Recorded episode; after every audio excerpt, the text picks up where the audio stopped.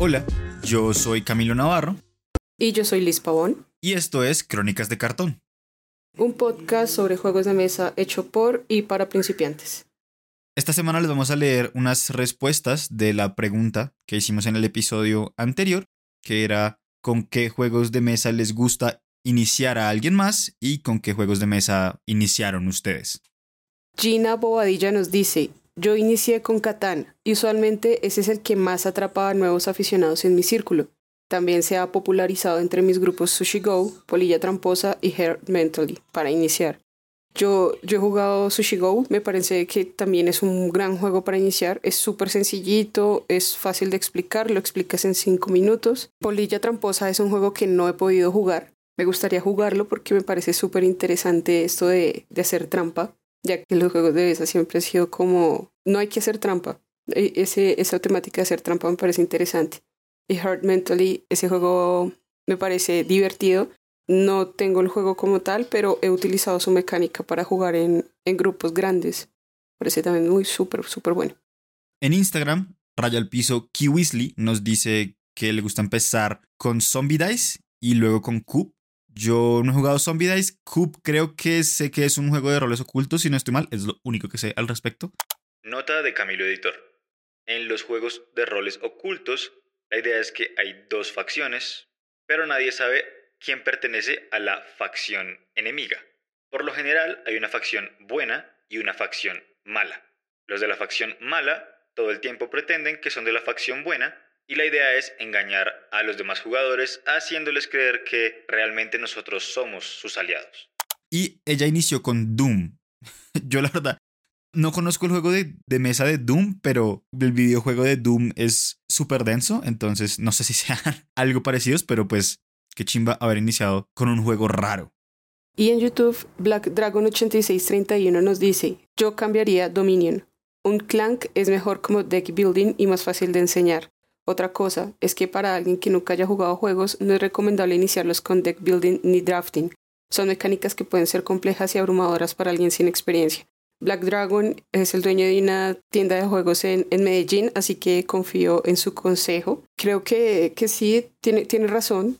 Iniciar a alguien con, con este tipo de mecánicas sí puede ser un poquito abrumador, pero hay como, como grupos para todo, ¿no? Yo no le sacaría, por ejemplo, un Sushi Go a unos amigos que pues ya tienen como videojuegos encima o han jugado otro tipo de, de cosas, no juegos de mesa, pero sí otras cosas. No se lo sacaría porque siento que sería como muy aburrido para ellos y un clank tampoco porque siento que también sería como muy abrumador por, las, por la cantidad de cosas que hay, no sé, en- bajo mi perspectiva, pero yo le confío mucho el consejo a, a Black Dragon.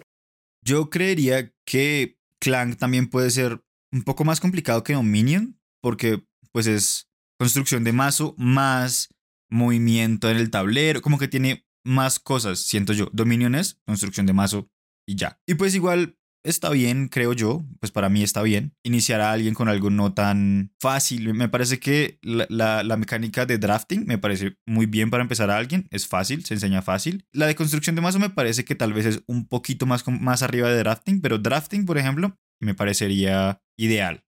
Como Sushi Go, por ejemplo. Sushi Go, que tiene un arte muy lindo y además es fácil y pues usa drafting, me parece que está apropiado.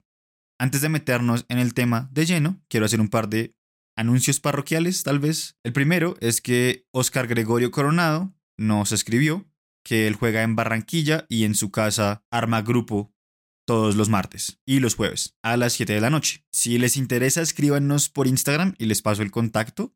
Él nos envió su número de teléfono, pero no quiero simplemente decirlo. A través de YouTube, también de Dave Quake nos comparte que en Villavicencio Meta están formando la comunidad Meta Jugando Villavicencio y en la ciudad de Tunja están conformando el Círculo Lúdico de Boyacá. Así los encuentran en Facebook y en Instagram.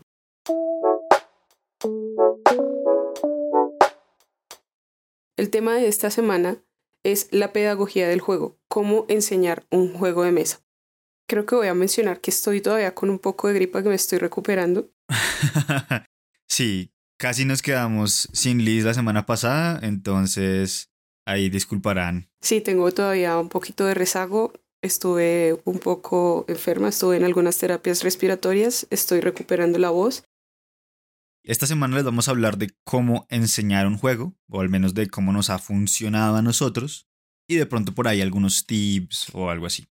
Ya la semana pasada les dijimos qué juegos creemos nosotros que podrían usar, también les leímos unos que los oyentes creen que podrían usarse, y ahora viene la parte de enseñar esos juegos. Usualmente alguien es quien se aprende las reglas y lo enseña, o pues así suele ser por lo general. Entonces este episodio está un poco más hacia esa persona. Estrategias para, uno, aprender mejor el juego, porque es súper importante aprender el juego antes de enseñarlo. Y dos, cómo de hecho enseñarlo. Entonces, si quieres empezar, cuéntanos ahí cómo las ideas que tienes tú y lo, que, lo que te ha servido. Bueno, lo primero que todo es que tengo que revisar qué tan complejo es el juego, mirar por encima, solamente por encima, qué tan grueso es el manual, para saber qué tanto tiempo tengo que tomarme para poderlo aprender y asimismo para poderlo enseñar. Lo primero que yo hago es eso. Lo segundo que yo hago es sacar todo el juego de la caja, mirar el setup del juego y acomodar el setup como si fuera un juego para dos personas. Y si es diferente para dos, tres o cuatro jugadores, trato de hacerlo para la mayor cantidad de jugadores. Porque es como el setup eh, general del juego. A menos que el juego sea lo contrario, como por ejemplo en Amazonia, que dice que es un juego para dos jugadores. El setup es para dos jugadores y después da como un setup para tres y cuatro jugadores. Pero generalmente trato de hacer el setup para la mayor cantidad de personas. Cuando hago el setup, reviso todos los elementos, me aprendo el nombre de cada uno de los elementos porque suelo confundirme mucho con, con los nombres de las cosas y para no confundir a las personas a las que le esté enseñando luego. Después de que hago todo el setup, vuelvo y guardo el juego, lo guardo en la caja, lo cierro y leo el manual. Después de leer el manual, lo que hago es ver un video en YouTube, miro como la explicación de ellos, ya teniendo una idea en mi cabeza de cómo es el juego, luego veo cómo juegan el juego, luego hago nuevamente el setup yo solita. Esto es un proceso de varios días, ¿no? No, no lo hago todo en el mismo día porque no me daría la vida. Luego nuevamente hago el setup, nuevamente para la mayor cantidad de personas. Lo juego yo sola, simulando las cuatro jugadores. Finalmente se lo explico a otra persona, generalmente a mi pareja, si ella me lo logra entender a la primera o me dice estás enredando los conceptos o algo, vuelvo y le echo una revisada al setup o a las reglas y ya finalmente voy a explicarlo. Y cuando lo explico, mi guía es el manual. Yo ya me lo sé, pero tengo que tomar esa guía, a menos que el manual sea una mierda, porque hay que decirlo, hay manuales que son una mierda y hay que explicar unas cosas que vienen al final desde el principio y cómo reordenarlo. Pero generalmente sigo el orden del manual para explicar el juego. Ese es mi ritual. Mi proceso es muy parecido, pero nunca había considerado lo de enseñarle primero a alguien cercano, a mi pareja o algo así, o a mi roommate. Sí, como que no, no había pensado en, mira, ¿entiendes? Y luego sí, como ajustar antes de enseñarle a un grupo completo. Algo que tocaste y que me parece muy importante es familiarizarse con la preparación. El setup es la preparación, es decir, sacar el tablero, si el juego tiene tablero, y disponerlo y disponer las fichas que haya que disponer en el tablero de la manera que haya que hacerlo. O no sé, el, si es un juego de cartas, la preparación es mezclar las cartas y entregar cartas a cada jugador. Yo también simulo partidas yo solo. A veces uso Tabletop Simulator para simular las partidas yo solo. Así como que no tengo que hacer el setup Simplemente leo la preparación en las reglas, voy viendo cómo está el juego en Tabletop Simulator y luego juego. Como que es un poco más fácil. Aunque de vez en cuando sí me gusta sacar el juego y ponerlo aquí en mi escritorio auxiliar y jugarlo completamente. Lo que pasa es que yo soy muy táctil. A mí, a mí me gusta mucho tocar las fichitas o leerlo, eh, sentir ese olor del papel, de la madera. Entonces a mí el solo hecho de desplegarlo me produce como, uy, qué chimba, voy a jugar. Sí, no, es la misma, no es la misma experiencia en el computador, pero claro que te entiendo completamente. A veces yo digo como esto es abrumador, este juego es demasiado grande para simplemente ponerlo en la mesa, mirarlo y volverlo a guardar. Se puede demorar uno haciendo un setup también mucho tiempo. Yo prefiero tenerlo en físico y tocarlo y si tiene dados, tirar los dados, pero de vez en cuando me gusta hacerlo en tabletop, tal vez si no tengo el tiempo o tal vez si el juego es como muy complicado de preparar. algo que yo hago y que puede que suene muy tonto, y es que yo le asigno nombres a los jugadores, por lo general de mis amigos. No es que esté jugando con Brad Pitt y Angelina Jolie, simplemente si somos cuatro, entonces no sé, este es María, este es Liz y este es Alejandro. Y a veces les envío como foto de, oye, ganaste. y la gente es como, pero yo ni estaba jugando. Y yo, sí, en mi cabeza sí estabas jugando. Sí, yo hago lo mismo, como simulo partidas, a veces solamente dos jugadores. Le, digo a mi pareja como, si supieras la paliza que me diste hoy jugando. sí, exacto. Yo una, una, vez le envié a una amiga como una foto y le dije, ganaste. Entonces, creo que eso es importante antes de. Otra cosa que mencionaste es aprenderte los nombres de los componentes. Me parece importante porque a mí me gusta llamar las cosas como son. Entonces, no sé, en Catán llamar a las ovejas ovejas, al trigo trigo y no llamarlo paja. Llamar a las cosas por cómo las llaman en el manual de reglas me parece práctico. Así cuando uno lo lea, la gente ya va a saber y uno, y uno también ya va a saber a qué se refiere las reglas. Creo que eso, esa preparación en solitario es importante. Ahora, si alguno de ustedes enseña el juego y quiere de pronto un episodio sobre cómo aprender el juego personalmente, también lo podemos hacer. Nos, lo pueden decir y lo, grabamos. Pero por ahora creo que es importante que lleguemos al momento de la sesión de juego. ¿Cómo enseñarlo durante la sesión de juego? Cuando ya estamos en el juego, cuando ya estamos listos para jugar, ya tenemos listo el setup, porque me gusta también tratar de tener el setup hecho antes de que lleguen las personas para que no se tengan que mamar 20 minutos de un setup lo que dije hace un rato, guiarme con el, con el libro de reglas, con el reglamento. Me gusta empezar a leerlo. Entonces, generalmente, y los buenos reglamentos tienen un apartado donde dice el jugador podrá hacer en su turno uno, dos y tres cosas. Tiene que hacer tres cosas. La primera es hacer una acción de estas 20 acciones. No sé, estoy exagerando un poco. La segunda tiene que colocar sus trabajadores en en las ubicaciones específicas. Y en la tercera es limpiar el tablero, recoger, volver a llenar su mano, lo que sea. O sea, le colocan a uno simplemente resumido. Ahí vamos a empezar, ahí empiezo yo. Les leo eso. Esto es lo que vamos a hacer. Uno, dos y tres, son tres pasos. El primero, podemos hacer estas 20 cosas. Ya se las explico con detalle. El segundo, vamos a hacer esta otra cosa. También se las explicaré en detalle al, al momento. Y la tercera, vamos a hacer una limpieza al tablero para que pueda llegar el siguiente jugador. Lo que digo, esto es un ejemplo de un juego X, de un juego que me acabo de inventar en mi cabecita. Entonces, pasamos nuevamente. Esta es la primera parte. Hay que hacer una acción de las 20 acciones. ¿Cuáles son las 20 acciones? Podemos colocar, cambiar una ficha de color, podemos coger una carta de aquí, podemos comprar algo del mercado, podemos, sí, detallarle las 20 acciones que puede hacer. Segundo, ¿qué otra cosa puede hacer? Entonces, decirle, aquí entonces ya no, ya no puedes hacer nada en el tablero, sino que tienes que coger tu mano y limpiarla, botar las cartas que tengas que botar, etc. Ya el tercer paso, que sería limpiar el tablero, dejarlo limpio para que llegue el otro jugador, hacer las mismas tres acciones. Preguntar si existe alguna duda.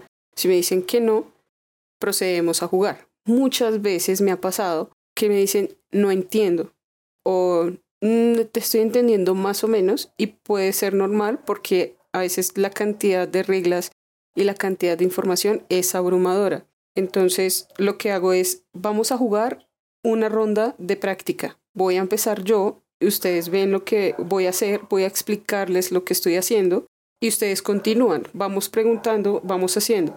Si queda claro, empezamos el juego de verdad. A veces no, a veces la cogen de una y me dicen, uy, sí, listo, ya entendí. Y ya está. Algunos juegos, muy buenos juegos, traen una carta o una plantilla o una loseta con el resumen de lo que yo acabo de decir, cosa que es fácil seguirlo.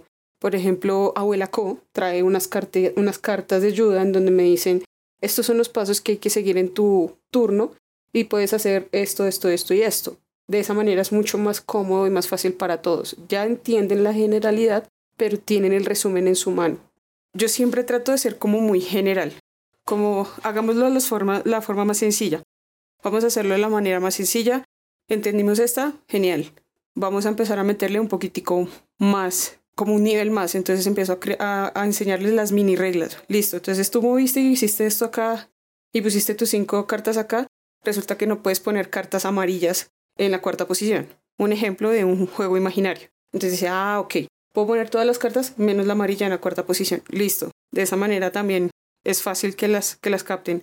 Porque decirles de una vez como tienes que bajar cinco cartas, pero no puedes poner una carta amarilla en la cuarta posición, me parece que es demasiada información.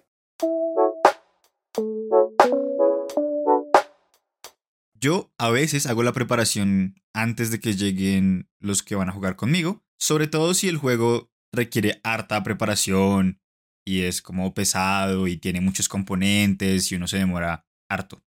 Pero a veces me gusta hacer la preparación ya con los jugadores aquí para irles presentando. Para este momento yo ya sé cómo se juega el juego, yo ya sé cómo se llaman estas cartas, sé cómo se llaman estas fichas y así puedo decirles a los jugadores como, a ver, Alejandro, por favor mezcla estas cartas y ponlas aquí en el tablero. O Carolina, por favor pon estos meeples en esta parte del tablero. O pon estas fichas que son contadores de puntos en el cero de los puntos. O así como, como para que ellos vayan, uno, sabiendo cómo se llaman algunas cosas y dos, para que ellos también se familiaricen con todo desde el principio. Apoyarse en las reglas, por supuesto, como, como dices Liz, es importante, sobre todo porque a veces uno se sabe el juego, a veces uno más o menos se sabe cómo es la preparación, pero, por ejemplo, hay juegos que se reparten X cantidad de cartas dependiendo de la cantidad de jugadores. Uno no se sabe de memoria cuántas cartas hay que repartir si tenemos tres jugadores o si tenemos cuatro jugadores. Pues hay cosas que son importantes apoyarse en las reglas. Algo que me gusta hacer es que la gente aprende de diferentes maneras. Entonces, igual, antes de que la gente llegue, también es importante pensar en quiénes son los que van a venir, qué tantos juegos han jugado, si son súper principiantes, qué tanto conocimiento de juegos tienen. Y así pues uno, antes de que lleguen, pues uno escoge un juego más tranqui o escoge un juego más pesado. Pero entonces, como hay gente que aprende de maneras diferentes, por ejemplo, mi compañero de apartamento no aprende como muy mucho cuando yo le leo las reglas, sino más como mostrándole. Entonces, a veces lo que hago y lo que prefiero hacer es que yo soy el primer jugador les explico las reglas básicas, más o menos, como tú dices, general, y luego empiezo.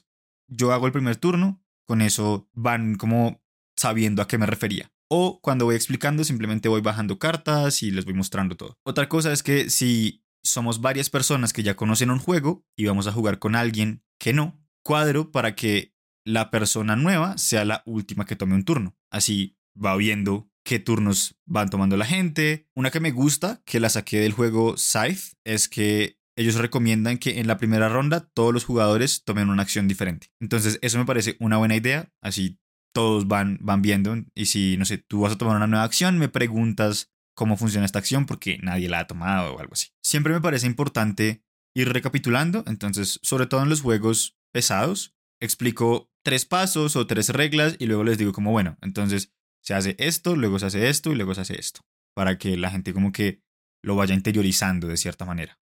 Y algo que me gusta hacer antes de empezar siquiera como a mostrarles las reglas y todo eso es contarles un poco la narrativa del juego. Entonces, no sé, somos unos amigos que se encontraron en Estados Unidos y están tratando de llegar a la mayor cantidad de ciudades en tren y hacer líneas de tren nos da puntos y al final gana el que más tenga puntos. Esa, por ejemplo, es la descripción, entre comillas, narrativa de Ticket to Ride. Sí, responder a esa pregunta de quiénes somos, cómo ganamos y de pronto también decirles por qué este juego es divertido. No sé, porque nos toca manejar recursos o porque nos toca joder al otro un poco, molestarlo y hacerle daño. Hay diferentes y múltiples razones de por qué un juego es divertido, entonces de pronto tratar de explicar eso también al principio del juego. Y ya, creo que esa es más o menos la estructura básica que, que yo uso. Hay algunas cosas que no uso siempre, hay algunas cosas que siempre uso o que voy cambiando o que voy adaptando siempre de acuerdo a quienes van a venir a jugar. Ahí hay algo que me parece súper importante que no lo mencioné. Me parece que es importante dejar que ellos tomen sus propias decisiones. No decirles, no, haz esto o haz esto otro. No decidir por ellos porque el, juego se va a empezar a tornar aburrido para ellos, porque serías tú jugando a través de otra persona. No tiene sentido.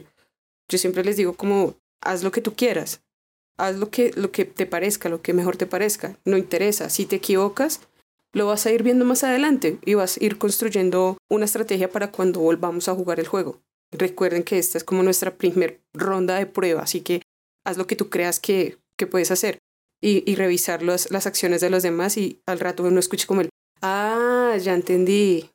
Como que hace clic el juego. Exacto. Es, eso, eso es algo que iba a mencionar. Es súper importante dejar que los jugadores tomen sus propias decisiones.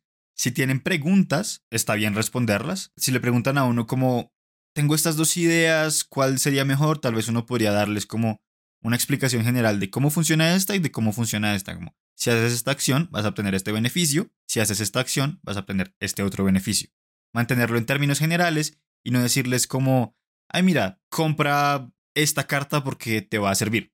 Me parece que esa no es la mejor forma de hacerlo. Y los errores son importantes. La primera ronda es importante, pero también cometer errores es importante para aprender. A veces uno, cuando uno comete los errores y le explican cómo es que de verdad funciona, es como, ah, ya, no es como yo lo hice, es de esta otra manera. E igual, a mí me parece que si uno está jugando con alguien nuevo, el primer juego completo, como la, primera partida completa, como que no importa. Cometiste errores desde el principio que tal vez te van a llevar a cometer más y más errores. Eso puede pasar en algunos juegos que tal vez no son tan buenos porque pues idealmente un juego tiene como corregir los errores. Pero puede que pase, puede que no entiendas sino como hasta la mitad del juego. Hay gente a la que le da pena decir no entiendo. Idealmente si ustedes son jugadores digan no entiendo y hagan las preguntas pertinentes. Pero si no, está bien. La, primera partida es una partida de prueba y ya si es como con gente más experimentada, uno entiende que tal vez sea más competitivo desde la primera ronda, así como todos vamos a tratar de ganar siempre todo el tiempo. Para los jugadores que juegan por primera vez, o para los jugadores nuevos, tal vez ganar es importante, pero ganar pierde importancia con el tiempo, creo yo.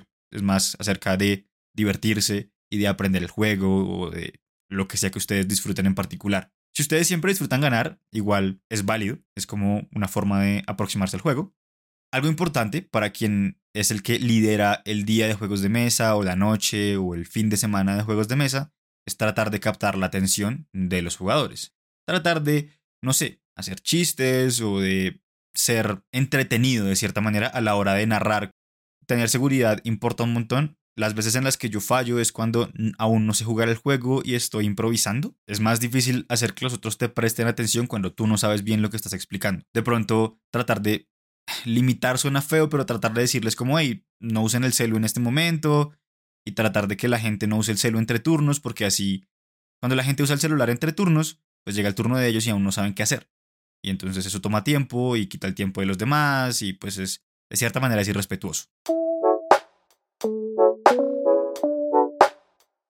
Un concepto que encontré que se llama el círculo mágico. Todos estamos en el círculo mágico cuando estamos jugando juegos de mesa. Es un lugar, espacio, pero también un... Es una disposición, un humor, un ánimo de, de estar ahí, como de todos estamos aquí metidos en este mundo, en estas reglas y estamos regidos ahora por estas reglas. Entonces, si alguien se sale como entre turnos y está en el celular, luego tiene que volver como a ajustar su disposición. Eso dificulta un poco el juego porque lo hace más lento y pues toca esperar a que la otra persona haga lo que tiene que hacer o responda a los mensajes. Obviamente no estoy diciendo que no lo hagan, que no usen el celular nunca porque a veces ocurren emergencias o uno está pendiente de algo, como estoy pendiente de que me llegue un paquete, entonces, o estoy pendiente de pedir un Uber para alguien. Hay situaciones obviamente que se salen de control y que uno necesita prestarles atención, así esté jugando, pero es respetuoso y me parece importante como mientras los otros juegan prestar atención e ir pensando que va a ser uno, así no llega uno y tiene que tomarse cinco minutos de turno.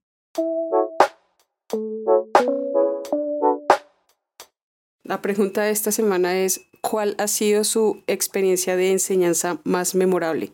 Porque haya sido desastrosa o porque haya fluido mucho o que haya sucedido lo que fuera que haya sucedido mientras enseñaban el juego. Cuéntenos, quisiéramos saber esas experiencias divertidas o memorables o, o esos traumas que tienen a raíz de enseñar un juego de mesa. La próxima semana no hay episodio sobre juegos de mesa, hay episodio sobre juegos de rol. Vamos a estrenar un nuevo segmento, pero para el próximo episodio de Juegos de Mesa vamos a hablar sobre la etiqueta en los juegos de mesa cómo comportarse cuando te invitan a jugar en algún lugar o pues en general cómo comportarse en la mesa para que la sesión de juego llegue a buen puerto, para que sea una buena sesión en la que todos se sientan cómodos. Muchas gracias por escucharnos. Recuerden que somos la comunidad de Crónicas de Cartón. Pueden seguirnos en todas nuestras redes sociales. Pueden suscribirse al podcast. Nos encuentran en cualquier plataforma en donde se puedan escuchar podcast. Hace poco recibimos la noticia que van a cerrar Google Podcast, pero van a llegar a YouTube Music, entonces ahí también nos van a encontrar. Nos esperamos, respondan nuestras preguntas, ya sea por Instagram, por Facebook, a través de Spotify, por YouTube, por donde ustedes quieran, pero participen, no se queden sin participar. Y eso sería todo. Si pueden, califiquen el podcast en la plataforma en la que lo escuchen y nos escuchamos la próxima semana. Adiós. Adiós.